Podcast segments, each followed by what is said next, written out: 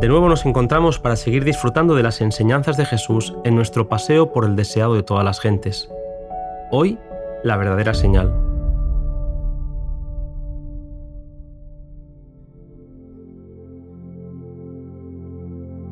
Saliendo de los términos de Tiro, cruzando el lago, Jesús llegó a la región de Decápolis donde anteriormente había sanado a los endemoniados. A pesar de que se le había pedido que se fuera de allí en aquella ocasión, su fama se había extendido y allí sanó a un hombre sordo y tartamudo.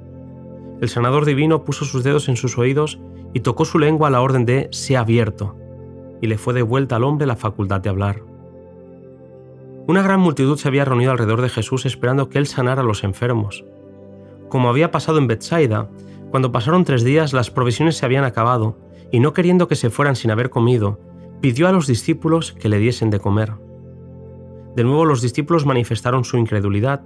Si el milagro de la multiplicación de panes y peces había sido dirigido a los judíos, ahora eran paganos y gentiles los que estaban hambrientos, pero obedientes a su palabra, le trajeron lo que tenían, siete panes y dos peces. Con esa pequeña provisión, la multitud fue alimentada y sobraron siete grandes cestos de fragmentos. De nuevo, se subieron al bote y cruzaron el lago hasta Magdalá, en Galilea. Mientras que en la tierra pagana se le había recibido con alegría, en su tierra fue recibido con incredulidad despectiva. Los fanáticos fariseos y los liberales saduceos aparcaron sus diferencias para ir contra Cristo. Ambos grupos se presentaron ante el Salvador pidiendo una señal del cielo.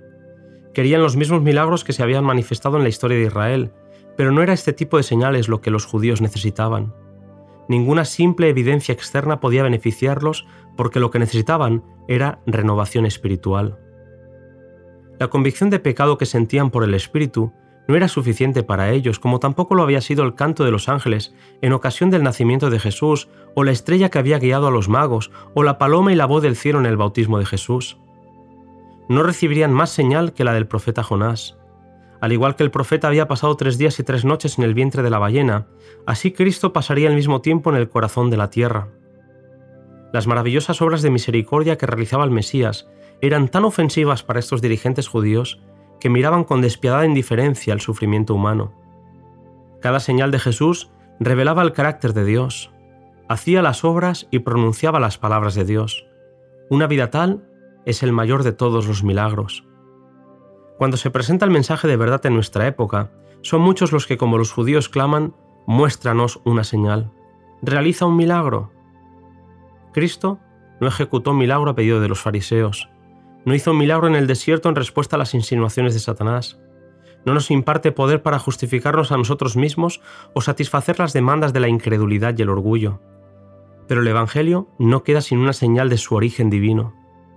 Cuando el que ha estado dominado por una voluntad terca y extraviada queda libertado y se entrega de todo corazón a la atracción de los agentes celestiales de Dios, se ha realizado un milagro. Así también ocurre cuando un hombre que ha estado bajo un engaño poderoso llega a comprender la verdad moral. El cambio verificado en los corazones humanos, la transformación del carácter humano, es un milagro que revela a un Salvador que vive eternamente y obra para rescatar a las almas. Una vida consecuente en Cristo es un gran milagro. Los que querían ver una señal no querían ver que su misión cumplía las escrituras. Ninguna señal que se pudiese dar en el cielo o en la tierra los habría de beneficiar. Con tristeza, Jesús volvió al barco con sus discípulos para cruzar de nuevo el lago. Jesús aprovechó el viaje para recomendar a sus amigos que se guardaran de la levadura de los fariseos. La levadura puesta en la harina obra imperceptiblemente y cambia toda la masa de modo que comparta su propia naturaleza. Así también, si se la tolera en el corazón, la hipocresía impregna el carácter y la vida haciendo difícil para la gente recibir las palabras de Cristo. Las mismas influencias obran hoy por medio de aquellos que tratan de explicar la ley de Dios de modo que la hagan conformar con sus prácticas. Esta clase no ataca abiertamente la ley, sino que presenta teorías especulativas que minan sus principios, la explican en forma que destruye su fuerza. La hipocresía de los fariseos era resultado de su egoísmo. Aun los discípulos de Cristo estaban en peligro de albergar este mal sutil. Los que decían seguir a Cristo pero no lo habían dejado todo para ser sus discípulos, sentían profundamente la influencia del raciocinio de los fariseos.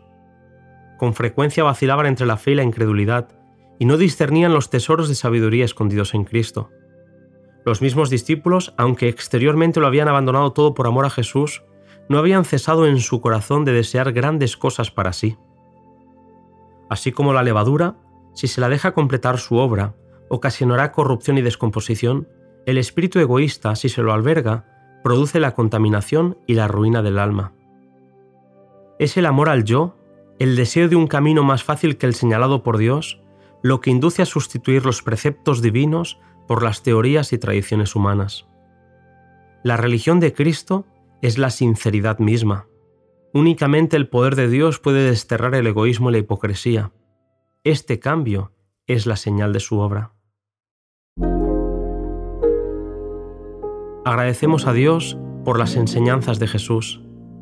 Nos volvemos a encontrar, queridos amigos, en el siguiente audio, Previsiones de la Cruz.